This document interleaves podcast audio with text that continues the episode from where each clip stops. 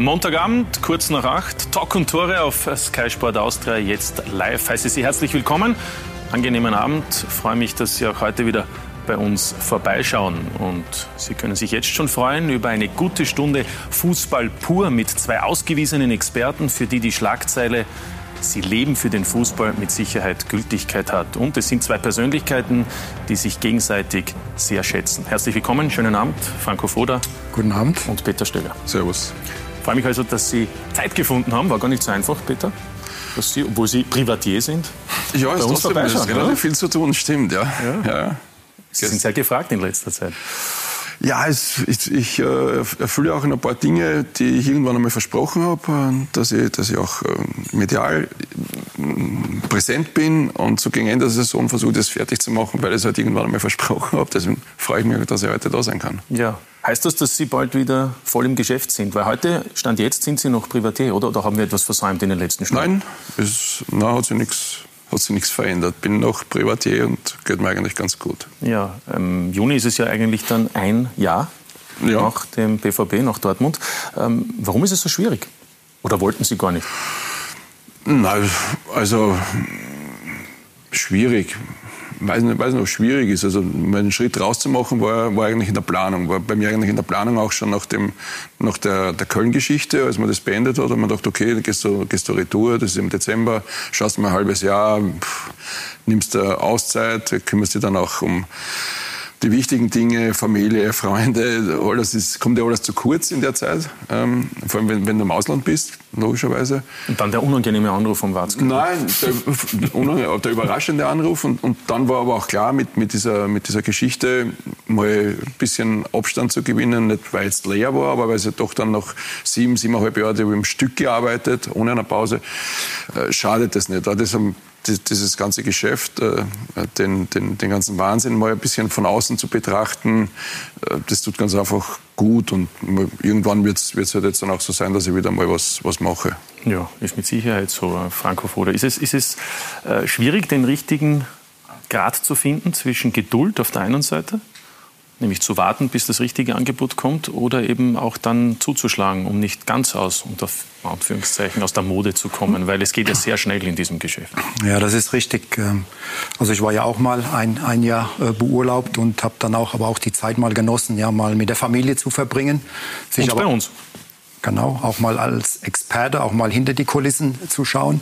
Und ähm, aber glaube ich auch mal das Wichtigste, Abstand zu gewinnen, sich neu zu orientieren, neue Inputs sich zu holen und äh, glaube jetzt die Zeit mhm. genießt. Aber dann kommt auch irgendwann der Zeitpunkt, wo du wieder arbeiten möchtest.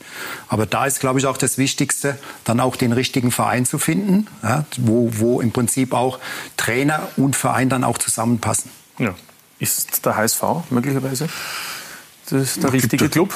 Es gibt ja keinen Kontakt da. Mhm. Aber, aber es stimmt, was, was der Franco äh, eben, eben sagt, ist, dass äh, das für mich jetzt schon wichtig ist, das so einzuordnen, dass, dass die nächste Aufgabe, die ich, die, die habe, die, die sollte schon sein, wo ich sage, erstens einmal ein bisschen eine emotionale Geschichte, das kann man vorstellen, das, das reizt mich, das möchte ich machen. Ähm, das, aber das, das eigentlich Entscheidende ist, dass du sitzt ja dann an einem Tisch und diskutierst mit den, mit den Chefs dieser Clubs. Und, äh, und mal das Gefühl zu haben, dass das, wovon die sprechen und das, was du dir zutraust, oder in dem ich, was ich mir zutraue, umzusetzen, dass es einigermaßen kompatibel ist. Ähm, das heißt, ich werde nichts mehr machen, nur wenn man irgendwann sagt, du bist der beste Trainer und das und das stellen wir uns vor. Da sage ich, mache ich, weil das ist ganz einfach in, in dem Geschäft mittlerweile so schwierig, dass wenn du das nicht erfüllen kannst, sind alle unzufrieden. Und das möchte ich nicht. Das heißt, es muss realistisch sein in der Einschätzung, was machbar ist. Und es muss zu mir passen, wo ich glaube, das kann ich auch umsetzen. Das traue ich mir zu, dass das auch funktionieren kann mit jeglicher Unterstützung, die du halt brauchst. Das heißt, im Umkehrschluss bis jetzt war eben das nicht der Fall? Genau, es war, es war ein nettes dabei, wo ich gesagt habe, okay, das reizt mich äh, sportlich, das, das ist emotional so. Äh, da oder dort ist mir ja auch Entscheidung, die im privaten Sektor dann gefühlt gar nicht so reinpasst. Und, äh, und das ist jetzt nicht das Hauptargument, aber es ist natürlich auch eine Frage der Wirtschaftlichkeit, äh, wo du dann sagst, alles wird halbwegs passen, aber der entscheidende Faktor ist schon der, wenn du, wo, ich, wo ich entscheiden muss, dass ich jeden Tag in, in, den, in, den, in den Trainersektor, in die Arbeit reingehe, mhm. dass das, was man sich von mir erhofft, dass ich das auch umsetzen kann. Ja. Franco, ich kann mich erinnern, Sie haben damals Peter Stöger ja auch äh, geraten, dass er nach einer für ihn nicht so einfachen Zeit beim GRK in der Regionalliga beginnt. Was würden Sie ihm jetzt raten? Ja, stimmt. Ja. Na, das habe ich ihm nicht äh, geraten, sondern ich hatte einen Freund beim GRK. Er hat mich äh, kontaktiert und hat gefragt, ob ich einen guten Trainer kenne. Und dann ist mir spontan Peter Stöger eingefallen. Ich habe aber nicht geglaubt, dass er in die Regionalliga zurückgehen würde und habe dann kurz mit ihm telefoniert und er hat äh, dann also mir mitgeteilt, dass es für ihn interessant sein könnte. Habe das dann weitergegeben und ja. so hat sich das entwickelt. Und äh, man sieht einfach, wenn man heutzutage bodenständig ist, auch demütig ist, dass man auch äh, mit einem Rückschritt nach vorne kommen kann. Ja, mit Sicherheit. Ist ja dann so gewesen, über Wiener Neustadt, ja, Austria nach Köln. Ähm, was würden Sie Peter Stöger empfehlen, jetzt, nein, allgemein gesprochen? Ähm, das fragt ja jeder, soll er nach Deutschland gehen oder soll er sich vielleicht wieder mit Österreich anfreunden? Ja, diese Entscheidung kann er nur alleine treffen. Aber Fakt ist, er hat in Deutschland äh, Außergewöhnliches geleistet, vor allen Dingen auch mit dem ersten FC Köln. Ähm, ist ja aufgestiegen, hat, hat international gespielt, hat Köln drei Jahre, glaube ich, oder zwei Jahre in der Bundesliga gehalten, ist dann zu Dortmund, hat im Prinzip dort auch die Ziele erreicht, hat sich für die Champions League äh, qualifiziert in, in einer nicht einfachen Situation. Ähm, das muss man sehr, sehr positiv bewerten. Und er ist Gott sei Dank auch noch in der Lage, sich einen Verein noch selbst aussuchen zu können. Das ist nicht bei jedem Trainer der Fall. Also insofern mhm. äh, muss er sich das schon gut überlegen. Also ich kann nur von mir sprechen. Ich habe damals gewartet. Für mich war entscheidend Perspektive. Klare, also wir müssen sagen 2012 nach dem Ende beim Richtig, genau. Klare Perspektive, klare Strategie und klares Konzept. Und einfach, ich musste einfach Lust haben auf den Job. Das ist, glaube ich, das Wichtigste. Ja, dann war es eben der Heimatclub, wenn man so möchte, Kaiserslautern damals. Ähm Genau, nach Kaiserslautern wieder Graz, und dann meine alte Heimat. Genau, so können wir es auch sagen. Ähm, um zurückzukommen noch und um das abzuschließen. Mhm. Peter Stöger, haben Sie für sich auch entschieden, ob es wieder der Trainerjob sein soll oder vielleicht eben doch ein anderer, zum Beispiel eine Etage höher als Sportdirektor, als, als Vorstand Sport bei einem ja, Verein? Das kann ich mir auch vorstellen. Klar, habe ich, haben Sie ja schon gemacht. Habe ich schon gemacht und, ähm, und deswegen bleibt am Ende des Tages, rundet es sich wieder so ab, dass ich sage, das muss stimmig für mich sein. Und, und das, das, da habe ich, da habe ich Lust drauf.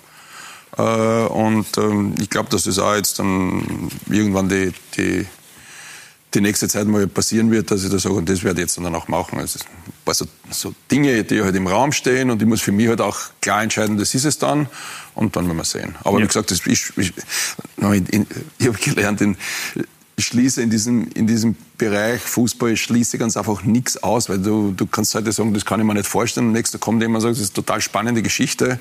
Ähm, also seit, seitdem, seitdem, dass ich halt gesagt habe, ich habe vor siebeneinhalb Jahren habe ich gefühlt, bis Franco mich angerufen hat und gesagt, mit der GAK-Geschichte, jetzt habe ich nicht das Telefon permanent geschüttelt, ob jemand äh, versucht, mich anzurufen, aber ich wollte halt da zu dem Zeitpunkt Trainer sein. Ne? So, und dann gehe ich GAK und dann bin ich irgendwann einmal, stehe nach siebeneinhalb Jahren stehe in Dortmund im Stadion. Also schließt ganz einfach gar nichts mehr aus. Und deswegen ist es auch schwer, das zu bewerten. Das muss kommen, dann setzen wir auseinander und dann kann es das, das oder das sein. Gut, aber wollen wir noch vielleicht noch Nägel mit Köpfen machen? Austria Wien ähm, hat ja auch bestätigt, dass es ein Gespräch gegeben ja, ja, zumindest. Klar. Also, ist, das, ist das etwas, was Sie wirklich für sich auch äh, ein, tatsächlich auch in Anspruch nehmen können? Ja, logisch, logisch, ist es eine Überlegung, sonst hätte ich gesagt, das ist kein Thema. Ne? Aber als Sportdirektor oder als Trainer? Das wird man dann sehen, aber es wird eher in, in, in einer anderen Position als Trainer sein in dem Bereich. Nicht?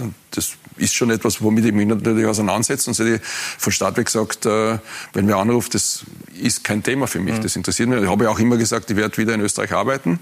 Also es kann bald einmal sein, aber das kann genauso sein, dass das, dass das noch, noch dauert. Ja, wir haben ja Sie auch eingeladen, äh, verehrte Zuseher, auch Fragen zu stellen äh, über die sozialen Medien, Facebook, Twitter oder Instagram. Da gibt es schon einen an Peter Stöger gleich zu diesem aktuellen Thema, wie seine Karriere weitergeht. Hängt ein Engagement bei der Austria ihrerseits auch von der Endplatzierung in der Meistergruppe ab? Nein. Gut kurz und bündig. Nein, weil, weil das, das was, äh, was das wäre eine strategische Entscheidung, dass, dass man etwas aufbaut. Aufbauen in der Position kann man nicht in vier Wochen oder in acht Wochen, nur weil man jetzt in der Euroleague ist oder eben nicht, äh, sondern das, da geht es darum, dann in dem Bereich auch Konzepte zu entwickeln. Also eine Europacup-Teilnahme ist keine, keine Bedingung Nein. Sozusagen für eine Tätigkeit. Nein. Da sind wir schon beim Thema Meistergruppe, Thema österreichische Bundesliga. Franco, Salzburg ist zum sechsten Mal in Folge Meister, ähm, außer dem Pokalsieger. Ähm, wie bewerten Sie die Situation in dieser Liga? Wie bewerten Sie auch die Leistung der Salzburger in dieser Saison? Ja, Salzburg hat äh, auch in diesem Jahr wieder außergewöhnliche Leistungen gebracht. Also nicht nur national, sondern auch international äh, sind äh, wieder klar Meister geworden, haben den Cup geholt. Und äh, es ist schon beeindruckend, äh, dass diese Mannschaft äh, jedes Jahr wieder diese, diese konstanten Leistungen abruft, äh, dass, dass die Jungs immer noch hungrig sind. Und man darf ja auch nie vergessen, sie verlieren jedes Jahr auch immer sehr, sehr gute Spieler. Die besten Spieler gehen weg und sie schaffen es trotzdem immer wieder, eine, eine sehr, sehr gute Mannschaft auf die Beine zu stellen. Ja. Also es ist schon was Außergewöhnliches. Man sagt zwar klar, Salzburg hat die beste Mannschaft, sie hat die beste Qualität, die beste individuelle Qualität, ähm, aber trotz allem muss man jedes Jahr erstmal Meister werden unter diesem Druck. Ähm, das ist schon ähm, was Besonderes. Ja, ist mit Sicherheit was Besonderes. Peter Stöger hat es ja auch äh, im letzten Jahr als Dortmund-Trainer ja. zu spüren bekommen. Nicht? War vielleicht für Sie in der gesamten Dortmund-Zeit das, das Unangenehmste, oder? Mhm. Erlebnis mit Salzburg, also gegen naja, Salzburg. Weil, weil es ja witzigerweise so war, als, als, als wir äh, als ich gewarnt habe davor, dass die, die Salzburger 16 internationale Spiele nicht verloren haben und wäre das ein französischer Gegner, dann würde ich sagen, wir müssen aufpassen, aber nachdem es ein österreichischer Gegner war, äh, ist es von der Bewertung her eine andere Geschichte gewesen. Da gehst du raus und da waren alle enttäuscht. Ein Jahr später aus Leipzig erwischt und mit der Schlagzeile gegen Leipzig, äh, als sie weitergekommen sind, man ist gegen ein internationales Top-Team ausgeschieden. Spannende Geschichte. Ne? Der Jahr vorher waren sie fast vom Gefühl her noch, noch, stärker, ja, noch stärker besetzt. Und ähm, das meine ich, dass auf der einen Seite ist die Bewertung dann immer komisch, wie sie zu dem jeweiligen Zeitpunkt passiert. Auf der anderen Seite muss man sagen, in diesem halben Jahr haben die Salzburger natürlich imagemäßig wahnsinnig viel gemacht. Sie haben die Dortmunder rausgekegelt, noch mit dem Zugang, ja, eine österreichische Mannschaft zu sein. Das passiert halt mal, oder darf Dortmund nicht passieren. Ein halbes Jahr später gegen Leipzig, gegen den großen Bruder, da äh, weiterzukommen, dann waren sie schon ein internationales Top-Team. Das heißt, äh, das habe ich schon auch äh, zur Kenntnis genommen. Jetzt für mich unangenehm, aber für den österreichischen Fußball und für die, für den, für die Wertigkeit des, der, der Salzburger Mannschaft war das dann schon beeindruckend, dass sie das geschafft haben in der Zeit.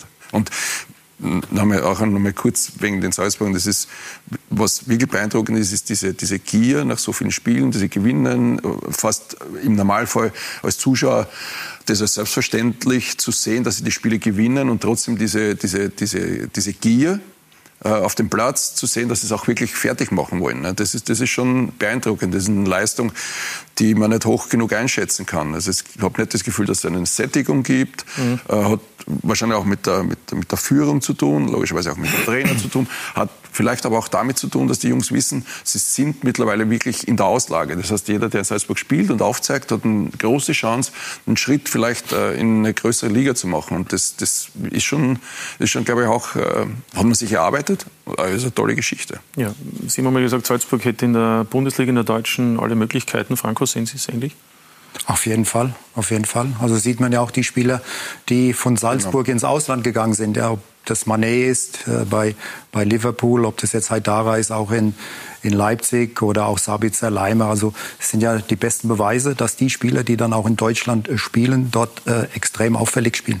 Ja, mit Sicherheit ist es so. Jetzt könnte man auch sagen, äh, Sie spielen auch noch Champions League. Das ist ja sozusagen erstmals auch geschafft. Dank der Situation, dass eben auch äh, Tottenham sich über die Premier League für die Champions League in der kommenden Saison qualifiziert hat. Und damit ist es unabhängig, wie das Finale Liverpool mhm. gegen Tottenham ausgeht. Äh, was bedeutet das für die österreichische Liga, wenn sich ein Verein nach Ewigkeiten wieder, nach 2013, die Austria, wieder für die Champions League qualifiziert? Ja, ich glaube, Salzburg hat es jetzt absolut verdient. Sie sind ja in den letzten Jahren immer sehr, sehr knapp gescheitert sich dann auch für, für diese Gruppenphase zu, zu qualifizieren. Und für den österreichischen Fußball gibt es nichts Besseres. Und äh, ich bin auch der Überzeugung, dass auch Salzburg auch in der Champions League äh, sich dort gut präsentieren wird. Ja, sie haben die Qualität, hängt jetzt klarerweise auch davon ab, äh, Trainer Rose geht weg, geht nach Gladbach. Äh, sie bekommen jetzt einen Trainer von Leipzig. Ähm, Vorteil ist, er kennt diese Philosophie, er kennt diese Abläufe.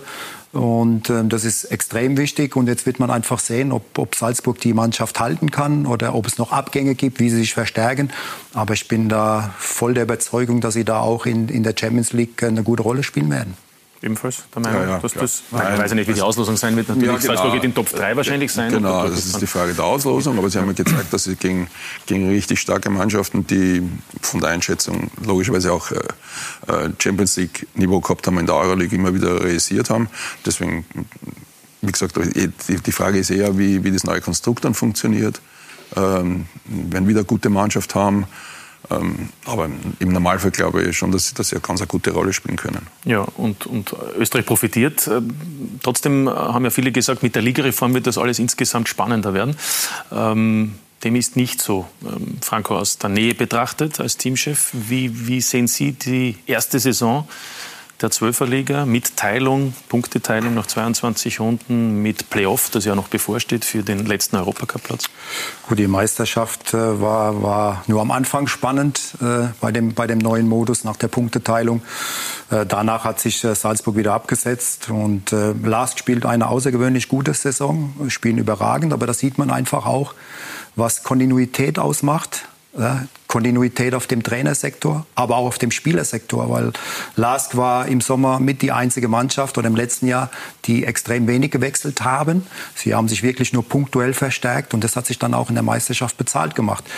Sonst ist es äh, im Kampf um die internationalen Plätze ist es sehr, sehr spannend. Da ist noch alles möglich. Äh, in, in, bei den letzten äh, zwei Spielen, also selbst aus der Wien, äh, Sturm Graz, alle haben noch die Möglichkeit, auch Dritter zu werden. Und gerade der dritte Platz ähm, äh, qualifiziert ja dann, dass du nächstes Jahr direkt äh, in, der, in der Gruppenphase spielst. Also da ist noch alles möglich. Und, und auch der Abstiegskampf ist extrem spannend. Also glaube, dass sich der Modus äh, insgesamt schon bewährt hat, äh, äh, leider nicht für die Trainer. So kann man es festhalten. Ne? Ja, man hat, man hat, alles versucht, dass man, dass man schaut, dass Salzburger heuer nicht Meister werden mit einer Halbierung. Das ist nicht gelungen, nicht annähernd. Dafür sind sie ganz einfach zu gut.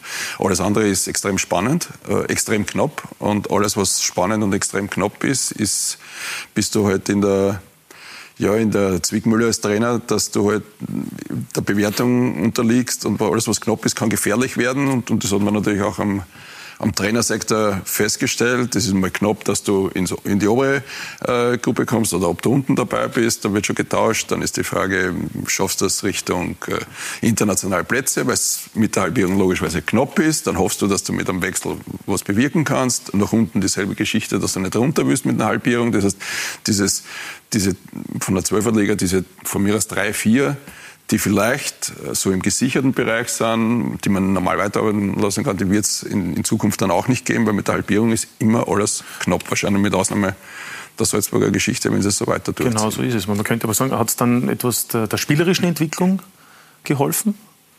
Oder eher das Gegenteil, weil eben weniger experimentiert werden kann, weil eigentlich praktisch von der ersten Runde an der Druck da ist, weil nach 22 Runden geteilt wird und danach wird es noch enger durch die Punktehalbierung? Ja, aber den Druck, den, den hast du immer. Ähm, also die Mannschaften, gerade die, die, die Traditionsmannschaften, die stehen unter ständiger Beobachtung.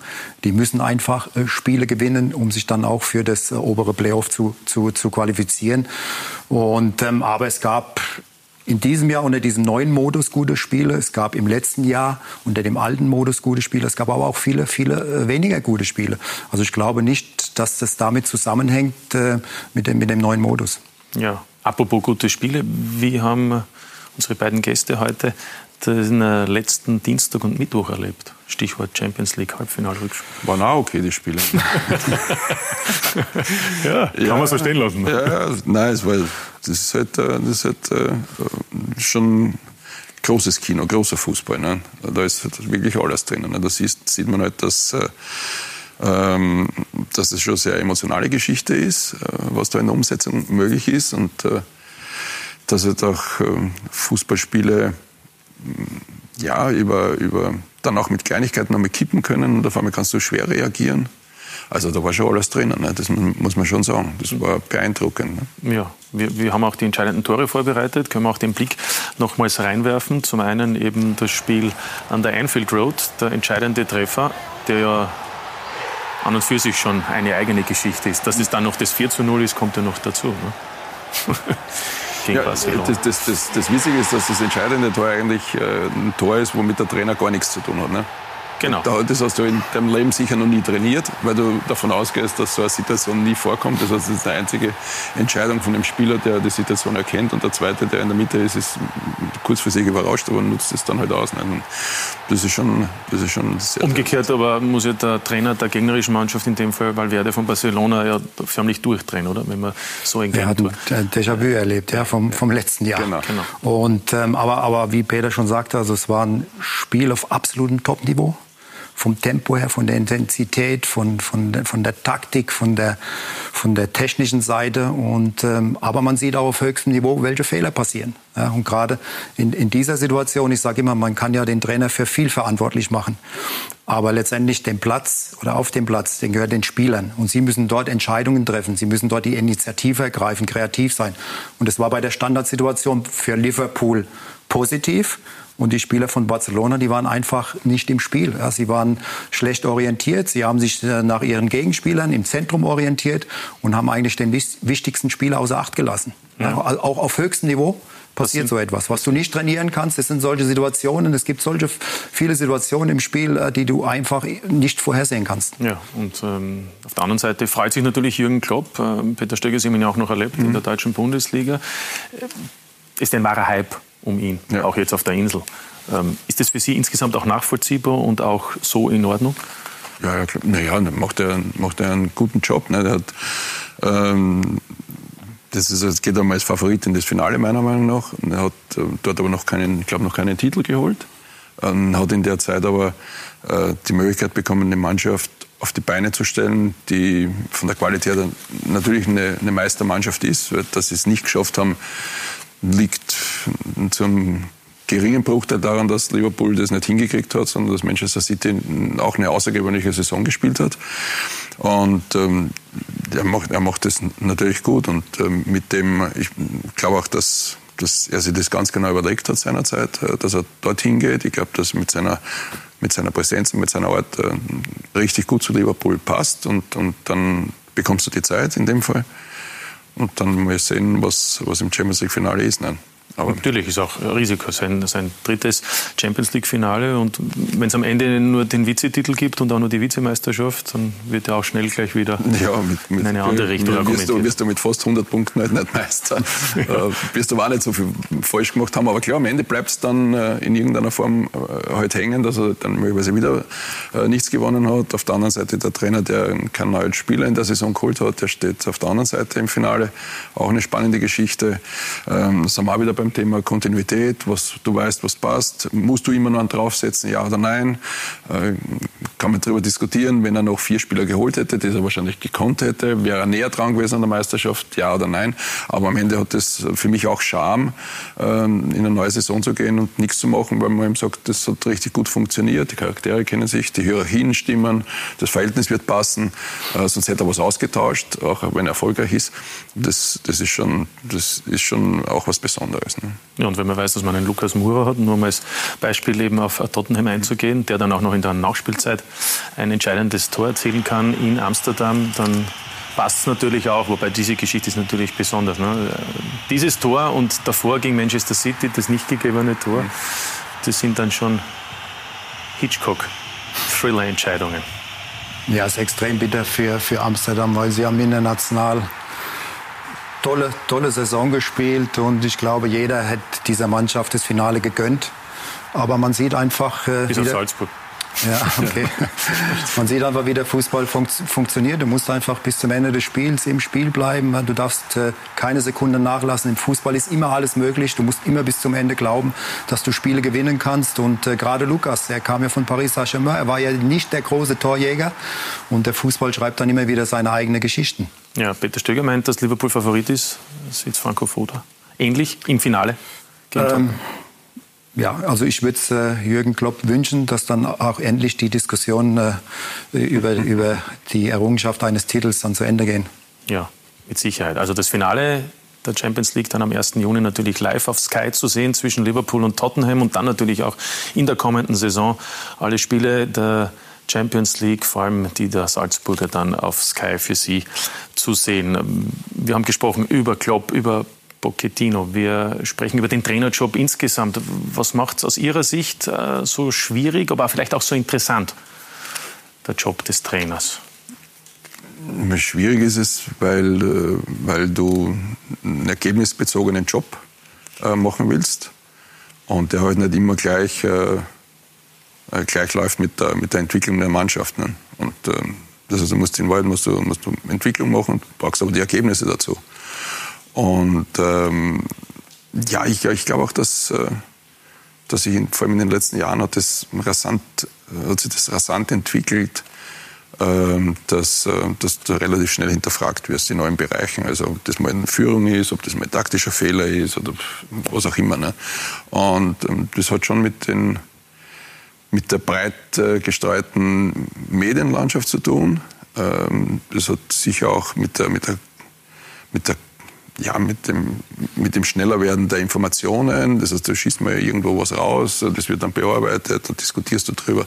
Das heißt, das alles, was früher ein bisschen langsamer war, äh, war natürlich auch in der, in der Bewertung der Trainer ein bisschen langsamer als diese Schnelllebigkeit, die hat den, den Fußball vollkommen eingeholt und, ähm, und es ist, so wie das eh angehst von der Arbeit. Das heißt, du arbeitest ja von Woche zu Woche, von einem Spiel zum nächsten.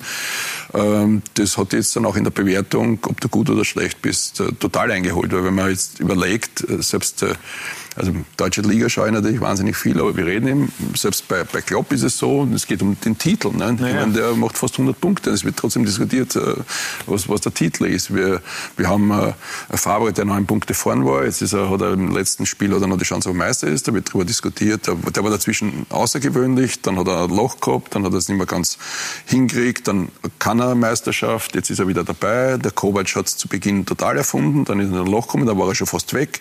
Dann hat er es hingekriegt. Jetzt hat er nur Leverkusen verloren und Liverpool zu Hause. Und man weiß nicht, ob er gut ist oder schlecht ist. Ähm, Adi Hütter, ähm, unser Freund, der war vom Gefühl her zu Hause, aber man gedacht, nach vier Wochen wenn er nur zweimal verliert, weiß das. Und auf einmal ist er zu Recht der Mann, der das dann richtig gut hingekriegt hat. Und, und jetzt kann es aber sein, dass er am Ende nicht einmal genau, international genau, spielt. Genau, und dann müssen wir schauen. Also da reden wir dann von zwei Spielen. Äh, das heißt, es geht nicht immer unbedingt mehr um, um die Bewertung, was denn wirklich sich entwickelt hat, sondern dann geht es auch äh, auf der einen Seite manchmal darum, äh, zu sagen, was ist die Platzierung, egal was dazwischen war. Manchmal geht es von der Platzierung her, äh, was du erreicht hast, aber ist es gut genug, was wir sehen wollen? Das heißt, du bist in allen Bereichen gefordert und das machst du natürlich in der Umsetzung nicht leichter, weil genau, du, so, so wie Franco zu Beginn gesagt hat, Du musst immer mehr, immer mehr, immer mehr, immer mehr. Das ist etwas, was die Trainer selbst wollen. Aber von außen wird noch viel mehr immer gefordert, dass jede Woche besser wird vom Ergebnis und von der Spielanlage, was auch immer das ist. Umso mehr frage ich mich oft, welche masochistischen Züge ein Mensch haben muss, der ja. unbedingt Fußballtrainer sein will.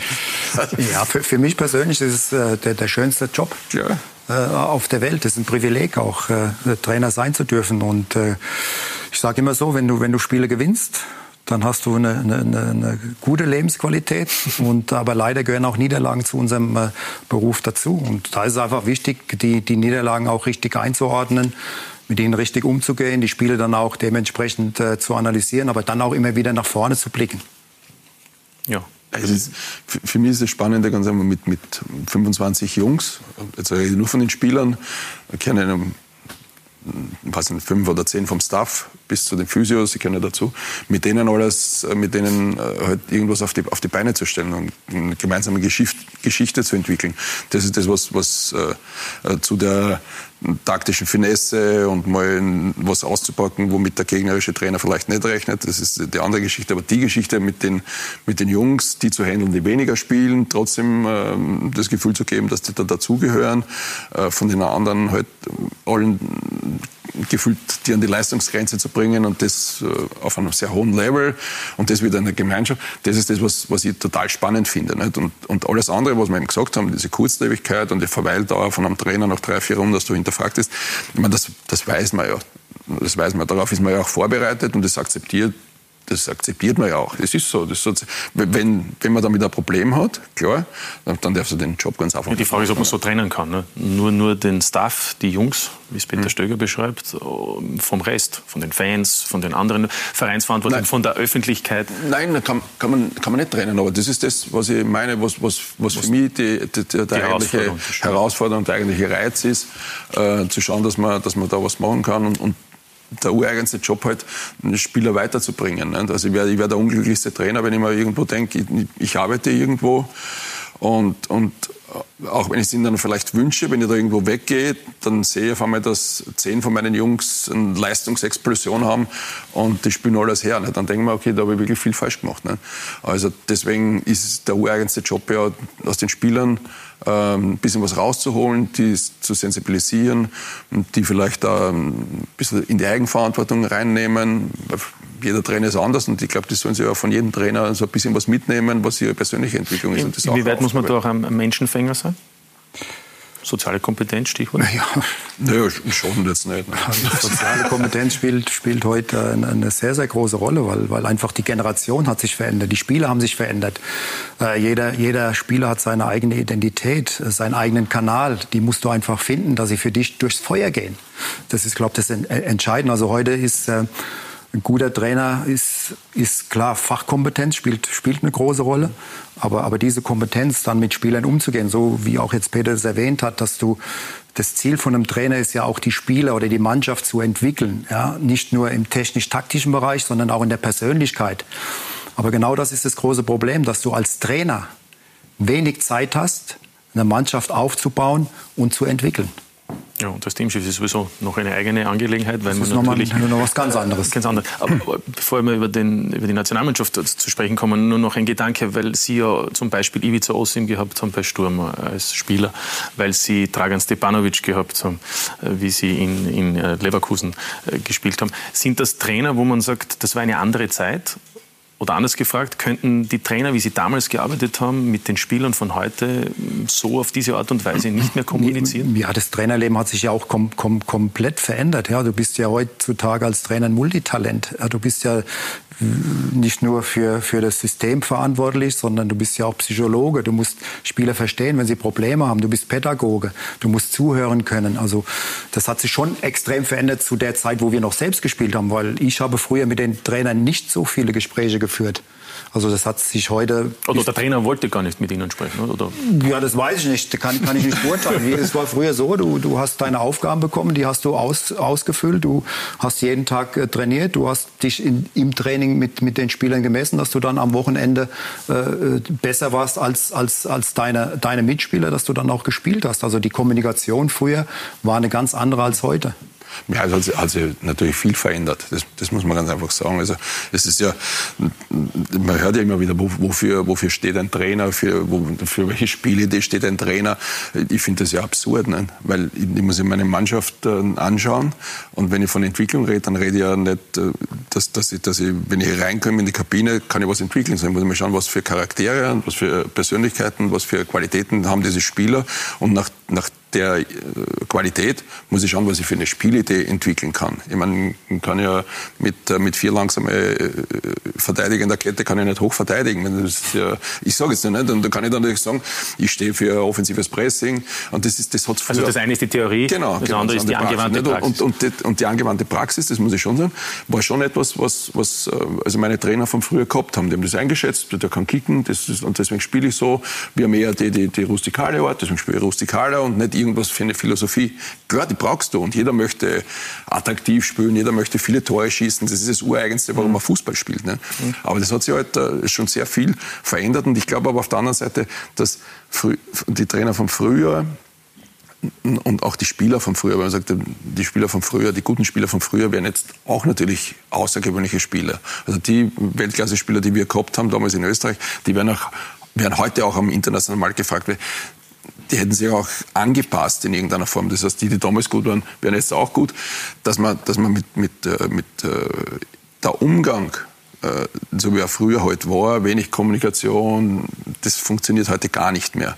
Aber das Paradebeispiel sage ich immer wieder, der von mir extrem geschätzte und Ernst Happel, mit dem ich ja nur ein paar Wochen als Teamchef arbeiten durfte, glaube, wenn er heute beim großen Verein wäre und würde so arbeiten, äh, wie er damals gearbeitet hat, also wäre die Überlebenschance hätte, wäre überschaubar, glaube ich. Also das ja. wäre nicht so einfach. Aber das war ein intelligenter andere Mensch, der gewusst, andere Zeit, der wäre heute auch ganz anders. Und seine Spielidee und seine, sein Zugang und, und, und so, wo er, wie er Leute eingeschätzt hat, was die drauf haben, das würde er heute genauso kennen. Deswegen wäre er heute auch ein Weltklasse-Trainer.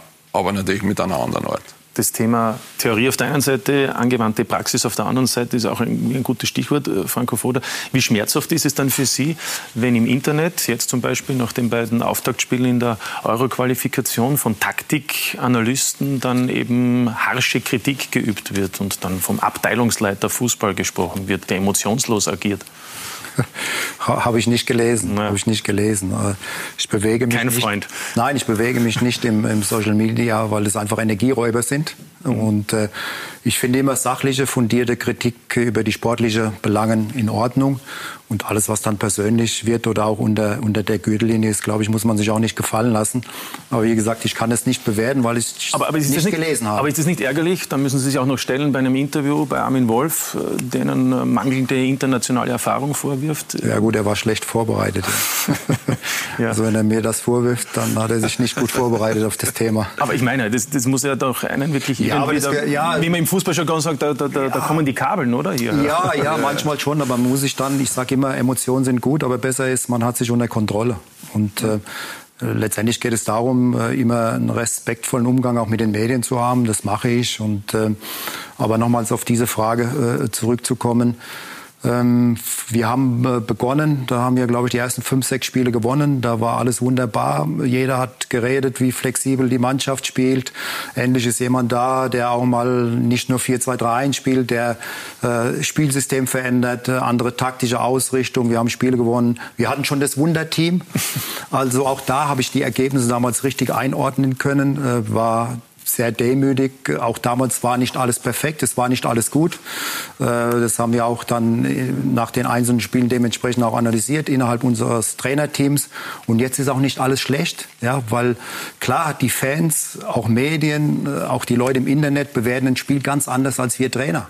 Ja, wenn man, wenn man die, diese Spiele sachlich analysiert gegen Polen. Ähm, klar, dafür kann man sich nichts kaufen, aber wir waren in, in allen Parametern überlegen. Wir hatten mehr Spielanteile, wir hatten mehr Ballbesitz, wir hatten die klar besseren Tormöglichkeiten und das gegen eine Mannschaft, die, die vorne top besetzt war. Ja, die, die, die in, in, Im Angriff hatten sie außergewöhnliche hohe Qualität. Das, das haben alle vergessen. Ja, mit, mit Lewandowski, mit Piontek vom AC Milan, mit Zielinski, Milik. mit Milik vom, von, von Neapel. Das sind, sind äh, Qualitätsspieler ja, und die, die auch Tore erzielen. Und das haben wir eigentlich über weite Strecken unter Kontrolle gehabt. Wir haben dem Gegner wenig zugelassen. Und klar, in Israel ist die Kritik etwas heftiger ausgefallen. Hatte auch damit zu tun, es war eine besondere Konstellation. Ähm, dort war ein Österreicher Teamchef, der war auch Kandidat hier äh, beim ÖFB. Er ist Rekordnationalspieler. Er hat äh, schon extrem viel auch geleistet für, für, für Österreich. Und wer heißt und, Andi Herzog? Und da sind wir wieder bei der Bewertung. Ja, alle haben geglaubt, es wird ein, ein, ein, relativ einfaches Spiel, dass du klar gewinnst. Klar, wir haben gut angefangen, sind verdient in Führung gegangen, hätten auch in der ersten Halbzeit noch das ein oder andere Tor mehr erzielen können.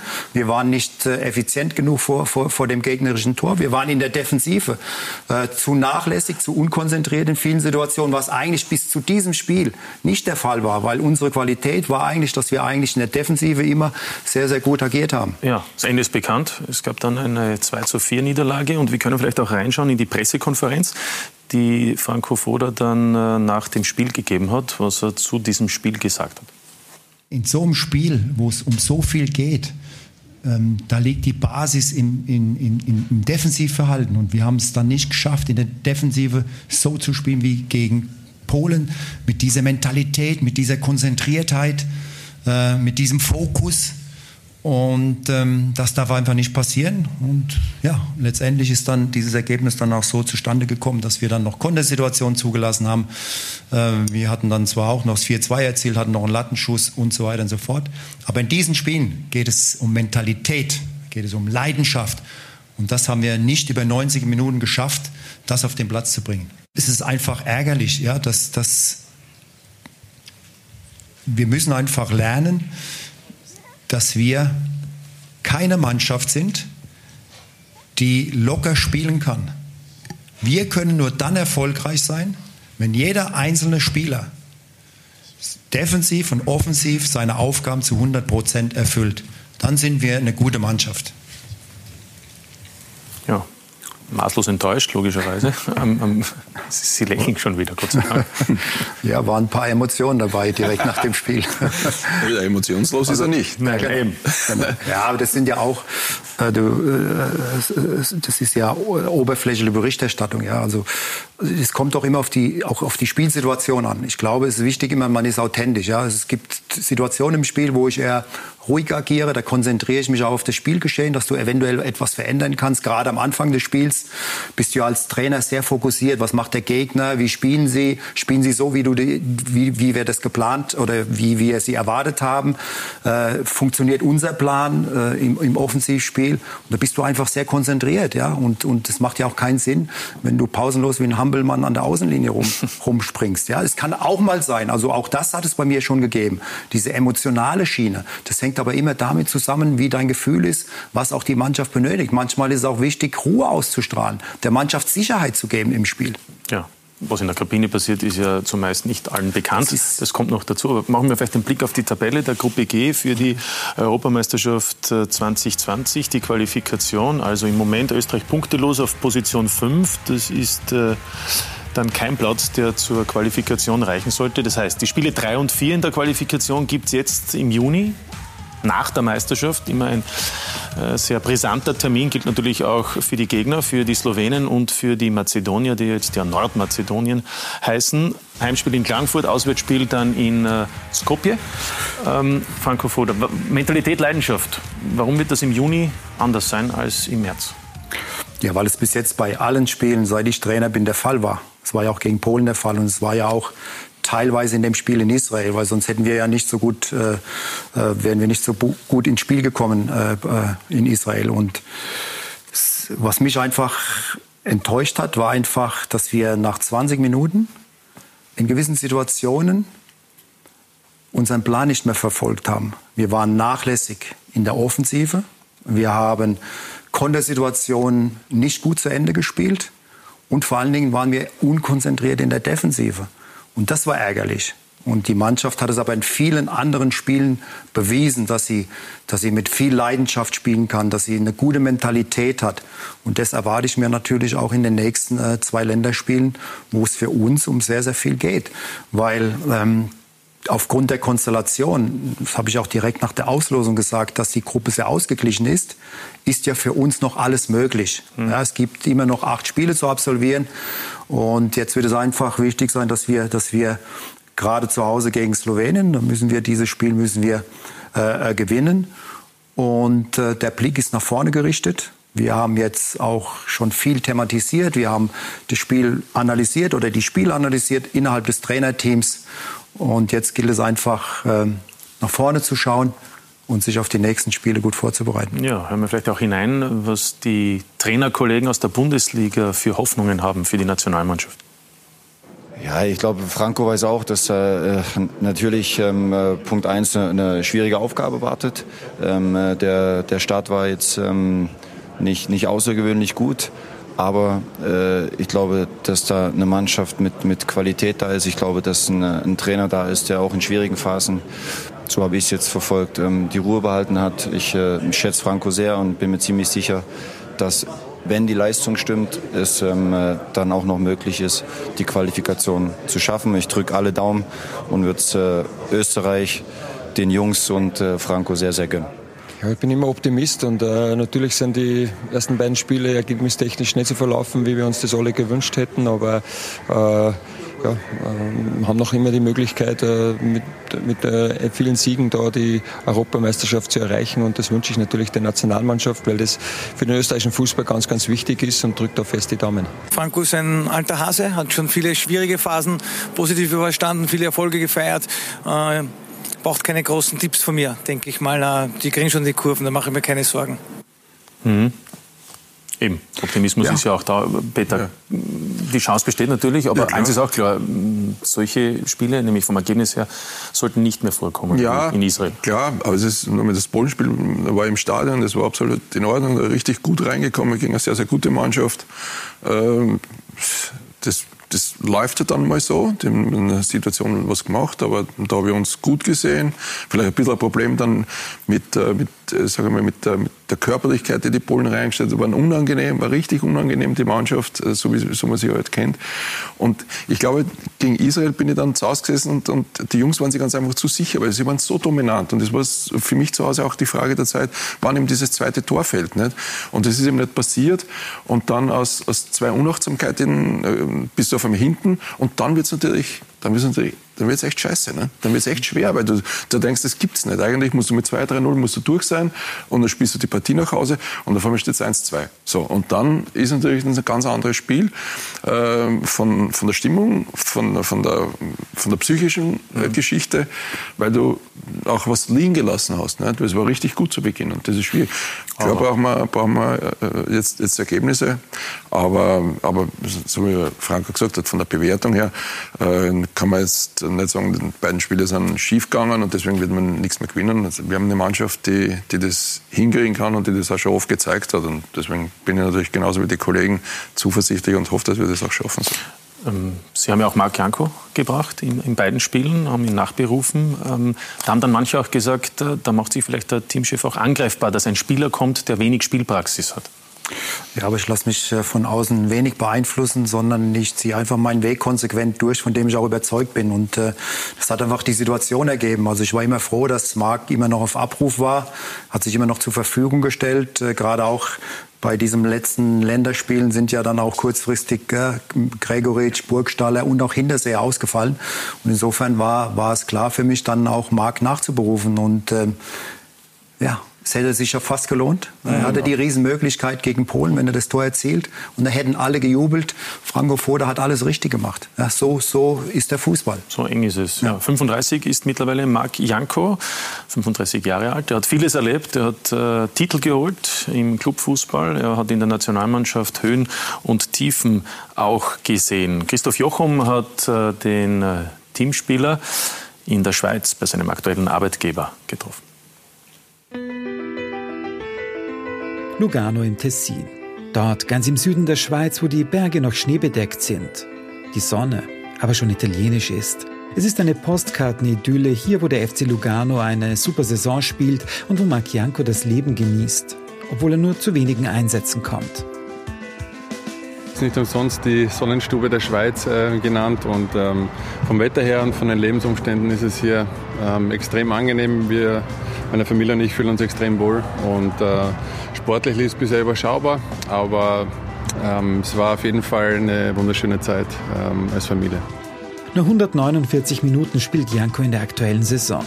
Im Nationalteam spielt er aber nach wie vor eine Rolle, ist regelmäßig dabei. Ich bin immer zumindest nachnominiert worden. Ähm, meistens sehr, sehr überraschend äh, für mich.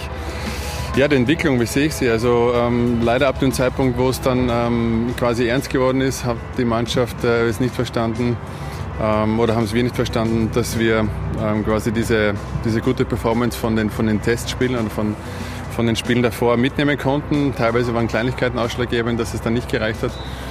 Und äh, ja, momentan ist eine, eine schwierige Situation für uns alle.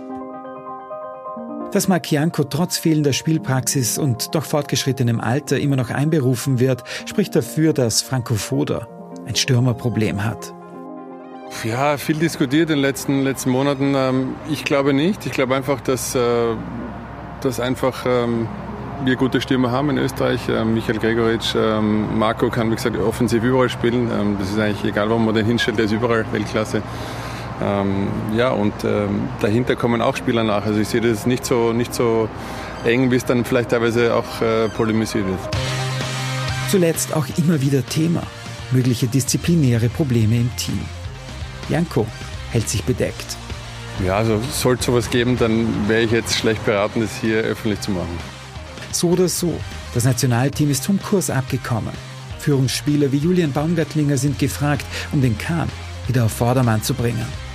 Für mich ist nach wie vor Jules ein, ein richtiger Leader in dieser Mannschaft, ähm, macht, das, macht seinen Job hervorragend, auch von seiner Spielweise, wie er auf dem Feld agiert, ist er für mich der perfekte Kapitän. Ähm, dazu noch ähm, extrem, clevere, ex, extrem clevere Junge und ähm, ja, und äh, neben Marco haben wir noch eine andere. David, der wird in diese Rolle vielleicht auch mal ähm, bald mal hineinwachsen. Wie lange das alles Marc Janko noch betrifft, ist offen. Ein mögliches Karriereende rückt näher. Ich habe noch Vertrag bis, äh, bis Sommer und was dann über den Sommer hinausgeht, ähm, werden wir sehen. Ähm, aber grundsätzlich fühle ich mich ganz gut, aber könnte mit beiden Szenarien ein Karriereende, aber auch, äh, dass es weitergeht, sehr gut leben. Bis es soweit ist, genießt Marc Janko noch die italienische Schweiz, den See, die Berge. Er genießt Lugano. Ja, nette Gegend. Recht hat er. Ja, ja, falls er verlängern sollte. Aber momentan ist er mal verletzt. Deswegen wird er im Juni auch nicht Franco Foda und der Nationalmannschaft zur Verfügung stehen. Ja, das ist richtig. Ich habe vor kurzem mit ihm telefoniert und er lässt sich jetzt, äh, glaube ich, am Sprunggelenk operieren. Ja, dann werden wir sehen, wie es weitergeht. Äh, atmosphärische Störungen? Fragezeichen? Uns innerhalb der Mannschaft? Ja, haben Sie Nein, was bemerkt? Nein, gibt es keine. Ich lege sehr viel Wert auf Disziplin, aber es ist ja nichts Außergewöhnliches, wenn halt ein Spieler mal äh, zu spät zum Frühstück kommt, dann zahlt er halt was in die Mannschaftskasse und damit ist es auch schon erledigt. Ja, was sich der Marco Arnautovic immer erlaubt. Ne? Das ist wirklich, Bitte? was sich der Marco Arnautovic immer erlaubt. Keine Namen gesagt. aber, aber, aber manche sagen ja trotzdem, es hat in der Zeit noch unter ihrem Vorgänger Gegenpole gegeben zu Arnautovic und Alaba. Viele Spieler, die sehr erfahren waren, wie Fuchs, wie Junusovic, wie Almer, wie Baumgartlinger. Und jetzt sind fast keine mehr da. Nein, es ist ja schon so auch, äh, das vergisst man ja auch sehr, sehr schnell, es haben auch schon wichtige Spieler aufgehört. Äh, Also nicht nur von ihrer spielerischen Klasse, äh, die du auch jetzt gerade alle aufgezählt hast, sondern es waren auch alles Persönlichkeiten, die eine Mannschaft geführt haben, die Verantwortung im Spiel übernommen haben. Und die Hierarchie innerhalb der Mannschaft hat sich jetzt halt in den letzten Monaten auch äh, verändert. Ja, Jules ist noch da. Sebastian Brödel war auch einer der Führungsspieler, spielt aber jetzt sehr, sehr wenig äh, im Verein, war sehr oft verletzt, ist jetzt auch wieder angeschlagen. Weiß auch nicht, ob er dann auch im Juni uns zur Verfügung steht. Das heißt also, die Hierarchie ist im Moment sich am Verändern. Und jetzt ist, sind halt die Spieler gefragt, wie auch David Alaba, wie Marc Ko Arnautovic, wie auch Martin Hinteregger, die müssen jetzt einfach in diese Rolle hineinwachsen. Ja? Einmal verbal, ja, auf dem Platz gibt's eh keine Probleme, weil spielerische Qualitäten haben sie alle. Sie müssen aber jetzt außerhalb des Platzes auch Verantwortung übernehmen und auch auf dem Platz. Nächste Woche gibt es die Kaderbekanntgabe für die zwei Spiele. Dürfen wir mit Überraschungen rechnen? Überraschungen im Fußball sind immer möglich. Also, also nicht nur bei der Kadernominierung, sondern Ja, oder an- anders gefragt, gibt es Spieler, die bis jetzt nicht einmal noch auf Abruf waren, die plötzlich äh, bei Franco Foda nominiert werden? Ist das, Nein, ist das also wir haben, ausgeschlossen? wir haben ja, wir haben ja im Prinzip einen, einen, einen, unseren Pool zusammengestellt. Das beinhaltet 50 Spieler, die sind wir ständig am beobachten und ähm, ich gehe jetzt mal davon aus, dass es da keine großen Überraschungen geben wird. ja. Aber Sie wissen schon. Sie können es nur noch nicht so sagen. Ähm, ja, aber ähm, wir haben am Wochenende noch, noch äh, gibt es noch Bundesligaspiele. In Österreich wird noch bis zum 25. Mai gespielt. Ich bin noch im Cup-Endspiel am 25. Mai auch in, in Berlin, Leipzig äh, ge gegen Bayern. Und äh, ja, wir werden jetzt weiter verfolgen. Ich habe äh, mit, mit äh, Alessandro Schöpf äh, telefoniert. Der wird auch definitiv ausfallen. Und äh, mit, mit Burgi habe ich auch telefoniert. Ihm geht's wieder gut. Er ist wieder fit. Tor Hat jetzt auch wieder getroffen. Auch, auch äh, Michael Gregoritsch hat jetzt wieder getroffen. Zweimal. Hat ja nicht von Anfang an gespielt. Äh, ist dann reingekommen, hat es dann auch äh, dem, dem Trainer gezeigt. War die richtige Antwort. Aber auch gerade er spielt ja sehr oft äh, im Moment in einem 4-3-3 auf der Achterposition. Also auf einer anderen Position, wo ich ihn eigentlich sehe. Also das sind halt alles Themen, äh, mit denen wir uns auseinandersetzen müssen. Und habe jetzt gerade auch in den, in den, in den letzten Monaten äh, immer wieder auch erlebt, dass dann auch kurzfristige Absagen kommen. Also insofern haben wir schon einen klaren Plan, wie wir, wie wir auch die Spiele angehen wollen, mit welchem Kader. Aber jetzt warten wir mal ab, dann, ähm, ob uns dann auch alle Spieler, die wir wollen, dann auch zur Verfügung stehen. Ein, zwei Themen möchte ich noch ansprechen. Eigentlich sind es sogar drei. Das eine ist, die 21-Europameisterschaft steht ja auch bevor dann, im Anschluss an die beiden äh, Qualifikationsspiele. Ähm, hat das eine Auswirkung für Ihre Einberufungen, weil es eben sieben, acht Spieler gibt, die sowohl als auch spielen können und die für Sie interessant sind? Also ich kann es jetzt aufzählen. Wöber, Posch, Linhardt, Leimer, Danko, Wolf, Schlager, auch Danso. Ja, Priorität hat, hat klar das A-Nationalteam, aber ich habe, glaube ich, einen sehr, sehr guten Draht auch zu Werner Gregoritsch. Wir haben uns immer ausgetauscht, habe auch, wenn es möglich war, immer Rücksicht auf die U21 genommen. Es wird auch jetzt der Fall sein. Wir treffen uns morgen, werden mal dann eine Bestandsaufnahme machen, auch über, über die die Kadernominierung dann mal äh, kurz reden. Es sind ja auch Spieler wie Wöber, er ist ja noch verletzt. Mhm. Äh, Lienhardt hat Gehirnerschütterung, ist immer noch nicht äh, spielfähig. Also es sind schon Themen, die wir dann auch morgen in aller Ruhe besprechen werden. Und klar, die U21 liegt mir immer am Herzen. Und ähm, aber und dann ist die Frage natürlich, äh, ob die Spieler auch dann abgegeben werden, weil ja das kein Abgabetermin ist für die U21-Europameisterschaft zum Beispiel bei Leipzig. Also, ne? Genau, also von meiner Seite ist es überhaupt kein Problem. Also auch die Spieler, die bei mir zum Einsatz kommen, äh, stelle ich klarerweise auch der U21 zur Verfügung. Aber es ist auch ein Thema in Verbindung mit, mit den Vereinstrainern äh, auch zu besprechen. Das haben wir auch schon getan. Also wir waren ja auch schon in, in Leipzig, haben uns auch mit Ralf Rangnick getroffen. Peter Schöttl war schon sehr, sehr viel unterwegs, äh, hat sich auch mit Sportdirektoren und Trainern getroffen getroffen. Also ich glaube, da sind wir auf einem sehr, sehr guten Weg. Und ja, jetzt gilt es einfach, äh, morgen mal in Ruhe darüber zu reden, äh, auch mal mit Werner über seine Wünsche zu sprechen und äh, klar auch dann ihm mitzuteilen, wie ich mir das vorstelle, äh, wen ich dann auch gerne einberufen möchte. Müssen wir natürlich auch die, Ver die Verletzungen berücksichtigen. Also ja, gibt einiges zu besprechen. Zwei Personalien noch. Das eine ist Onisivo, haben Sie auch beobachtet, in Mainz. Ähm der hat ja jetzt ein hervorragendes Frühjahr, eigentlich sein Bestes bis jetzt. In der deutschen Bundesliga ist das ein Spieler, der mit seiner unkonventionellen Art auch für Sie ein Thema ist? Ja, er hat sich ähm, in den letzten Monaten sehr gut nach, nach vorne entwickelt. Äh, Habe ihn jetzt auch ähm, zweimal auch live gesehen, war auch äh, letzte Woche bei, bei Mainz gegen Leipzig, hat auch das wunderschöne äh, Tor erzielt, ist leider dann mit, äh, mit einer Gehirnerschütterung ausgeschieden. Hat jetzt auch nur auf der Bank gesessen, ist eingewechselt worden, aber er ist sicher ein Spieler, der gerade im, im vorderen Bereich äh, auf mehreren Positionen einsetzbar ist. Also er kann ja auch am Flügel spielen, äh, spielt im Moment äh, als zweite Spitze bei Mainz 05, hat aber früher schon schon, gerade wenn du mit einer Dreierkette gespielt hast, auf rechts oder links gespielt. Also er ist universell einsetzbar und das ist für einen Trainer äh, sehr positiv zu bewerten. Ja, und weil ich vorhin gesagt habe, ähm, ob es einen Spieler gibt, der vielleicht bisher noch nicht auf Abruf war, der einberufen wird, äh, gibt es ja noch das Thema Slatko Junusovic. Der können wir hineinhören. Der war hier bei Talk und Tore vor ein paar Wochen und Thema, zum Thema Nationalmannschaft hat er Folgendes gesagt.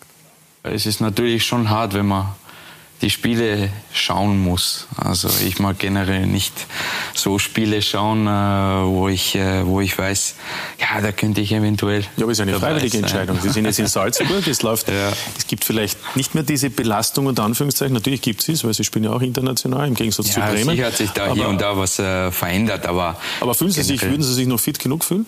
Oh, fit genug bin ich schon. Ja, und was ist, wenn Franco Foda anruft? Das weiß ich nicht. ah, keine Ahnung, ich weiß nicht. Ich habe äh, den äh, äh, die Entscheidung habe ich äh, so, also ich habe so entschieden. Das war ja Marcel Kohler, muss man dazu sagen. Nicht? Also ich, das war ja noch eine andere, ein anderer Teamchef. Genau, ja. Aber trotzdem glaube ich, dass wir in der Nationalmannschaft trotzdem gut besetzt sind.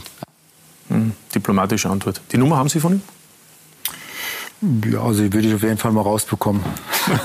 Aber du hast ihm sehr viel in den Mund gelegt. Ach so? Ja, ja hatte den Anschein. Ja, ja der selbst aufgehört, ne? Ja, ja, ja, Aber ich kann mich erinnern, Herbert Prohaska hat dann auch wieder gespielt. Ja, weiß ich nicht. Das, ist ja sowieso ein eigenartiges Thema. Also, ja. dass, dass, ich sage, ich bin jetzt nicht mehr bereit für die Nationalmannschaft, da, da, da fehlt mir jeglicher Zugang grundsätzlich, ja. Äh, weil das erübrigt sich sowieso irgendwann einmal. Also irgendwann wirst du mit ihm einberufen, dass, dass ich irgendwann einmal gesagt habe für, für meine Nationalmannschaft. Äh, Aber selbst Messi hat die, gesagt, ich spiele ja, nicht mehr für Argentinien. Naja, ich, nochmal, ich bewerte ja. das ja nicht für unsere österreichischen ja. Freunde, für, meine, für meine Jungs, mit, die, mit denen ich zum Teil vielleicht zusammengearbeitet habe. Ich sage es nur allgemein, dass, dass eine Aussage tätigen würde ich für mich persönlich, dass ich für die Nationalmannschaft äh, nicht mehr spielen kann, wo es vier Spiele im Jahr gibt, weil ich mich auf was auch immer konzentrieren muss, das verstehe ich nicht, weil entweder bin ich gut genug, dann möchte ich helfen, dann also wird es auch funktionieren, die paar Spiele über die Saison noch hinzukriegen, oder es interessiert mich nicht, dann brauche ich es auch nicht sagen, weil dann spiele ich vielleicht eh sowieso keine Rolle. Also ich finde das, find das ganz einfach komisch, aber, aber das hat nichts mit dem Slade jetzt zu nein, tun. Nein, sondern generell. Slade hat nichts mit dir zu tun, äh, sondern wie gesagt, das haben andere auch schon diskutiert.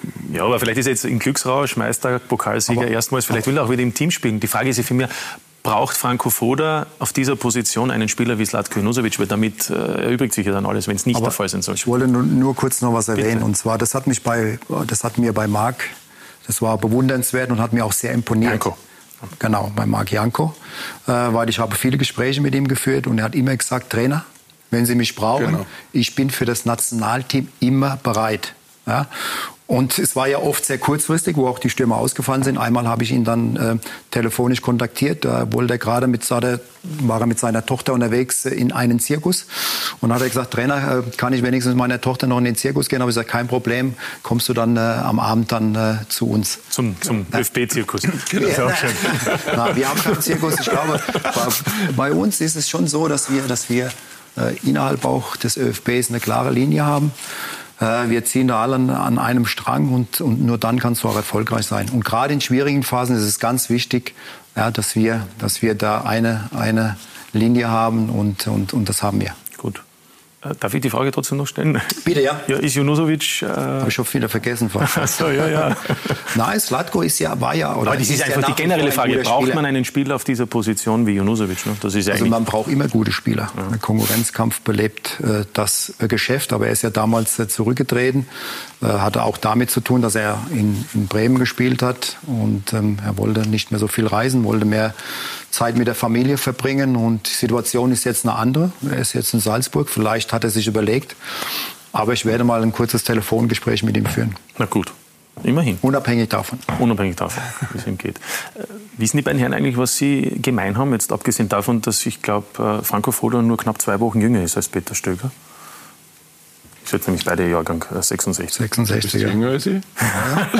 Auf jeden Fall ist 66 ein guter Jahr. Ja, genau. Ja, ja, also beide April, die können wir mal verraten. Okay. Aber abgesehen davon noch etwas, äh, eine Gemeinsamkeit, die wir festgestellt haben in der Vorbereitung auf äh, die heutige Runde hier bei uns bei Talk und Tore. Nämlich sind die beiden letzten Trainer, die es geschafft haben, dass nicht Salzburg Meister wird ah, okay. der österreichischen Bundesliga. Also wir können uns festhalten, äh, Franco Foda 2011 mit Sturm und Peter Stöger 2013 mit der Wiener Austria. Und Christoph Jochum blickt ganz einfach einmal zurück zu den Meisterfeiern von Austria Sturm, aber natürlich auch von Salzburg. Meisterfeiern in Österreich. Salzburg, Salzburg, Salzburg. Ja, ja, der The Champions. In den vergangenen elf Saisonen neunmal. Nur zweimal gelingt es einer Mannschaft besser zu sein. Einmal Sturm Graz unter Franco Foda und einmal der Wiener Austria unter Peter Stöger. Ich bin über zehn Jahre bei diesem Verein. Mir ist noch nie so viel Sympathie entgegengebracht worden. Ich weiß es zu schätzen. Es ist keine Selbstverständlichkeit für mich. Ich möchte mich bedanken bei euch. Zu guter Letzt, zu guter Letzt, jetzt! Seither ist es tatsächlich ruhig geworden, was echte Konkurrenz für Red Bull Salzburg angeht. Das liegt einerseits an Salzburg, aber andererseits natürlich auch an den anderen Vereinen. Da sucht man sehr, sehr gerne auch Ausreden von den anderen Clubs Richtung Salzburg. Ich denke, äh, mit einer klaren Philosophie und einer Struktur ist es schon auch möglich, ähm, siehe Lask, dass man ihnen ähm, irgendwo auch das Thema Titelkampf, äh, dass man da mitreden kann, auch wenn es schwierig ist. Man braucht eine ausgewöhnliche Situation. Aber ich denke, dass es schon machbar ist. Ich kann mir nicht vorstellen, dass in den nächsten zehn Jahren das so weitergeht. Egal ob die Austria 2013 oder Sturm 2011, beide Mannschaften spielen eine außergewöhnliche Saison, beide Mannschaften haben einen außergewöhnlichen Zusammenhalt, beide Mannschaften haben Trainer, die sehr großen Anteil an den Leistungen haben. Salzburg hat sicher nicht äh, solche Leistungen gebracht, wie sie in den letzten Jahren, wie sie in den letzten Jahren bringen. Und äh, wir waren einfach zu dem Zeitpunkt da. Wir haben eine sehr gute Mannschaft gehabt, äh, die sicherlich äh, unterschätzt worden ist, aber wir waren äh, sehr viel gestandene Spieler, die gewusst haben, worauf es ankommt. Der, der, Trainer hat uns damals dorthin geführt und wir haben das perfekt umgesetzt und deswegen ist das rausgekommen. Es sind magische Nächte, vielleicht gerade, weil sie für das Außergewöhnliche stehen. Stopp! Warte, warte mal, warte mal! Wer Haarspalterei betreibt, könnte sagen, Fodas Frisur war an diesem Abend und wahrscheinlich in der gesamten Saison 2011 das einzige Haar in der Suppe. Jegliche andere Kritik wäre an den Haaren herbeigezogen, hat doch sonst alles haargenau gepasst. Jetzt ist er noch einmal hier, Franco Foda. Hat's wehgetan? Nee, überhaupt nicht, aber... Es schaut furchtbar aus. Ja, da, da waren einige Amateure am Werk. Foda und Stöger hingegen, immer Profis und so unglaublich es klingt, in den vergangenen elf Jahren sind die beiden die einzigen Trainer, die die Dominanz der Salzburger brechen konnten. Na, unvergessliche Momente, oder? Ja, das stimmt. Aber es ist halt so, dass... Äh die waren ja nicht dann ruhig, die Fans, ne? nach dem energischen. Ja, ja, es ist mir darum gegangen, weil, ich, weil ich mich auch bei meinen äh, Trainerkollegen, bei meinem Staff und bei den Leuten, die mich halt unterstützt haben, auch noch bedanken wollte. Und das ist ähm, etwas, was mir halt sehr wichtig ist. Und das wollte ich halt haben, dass die, die Leute das halt auch irgendwie mitgehen. Und manchmal muss man halt dann einmal Gusch sagen. Und Sie sind keine Wette eingegangen? Nein. Im Gegensatz zu Franco Foda. Nein, Gott sei Dank. Ja. War das der schlimmste Moment eigentlich in Ihrer Trainerkarriere? Nein, aber das, das sind einmal die, die, die positiven Momente, die man, die man als Trainer nie vergisst. Jetzt weißt du auch, warum wir Trainer sind. Mhm. Ähm, und ja, das war einfach so. Wir sind ja Cupsieger geworden. Da wollten die Spieler mir schon eine Glatze schneiden. Und dann habe ich ja aus dieser Euphorie rausgesagt, wenn wir Meister werden sollten, dann dürft ihr mir eine Glatze schneiden. Und das ist ja Gott sei Dank dann auch im nächsten Jahr passiert. Und das war dann wunderschön. Und ähm, ja, sollten wir uns für die Europameisterschaft qualifizieren, habe ich auch kein Problem, wenn mir Marco Arnautovic auch eine Glatze schneidet. Ja, die Frage ist, ob er dabei ist. Ne? Ich glaube, er, glaub, er würde sich eher ein weiteres Tattoo stecken lassen. Ich glaube, da ist er sofort dabei. Äh, weil das angesprochen wurde, es war natürlich noch vor der Zeit, als Ralf Ragnick begonnen hat. Also er hat gerade in dem Jahr begonnen, wo dann Peter Stöger mit der Austria Meister geworden ist. Aber ist es äh, jetzt äh, schwieriger oder, oder was fehlt der Konkurrenz im Moment in Österreich?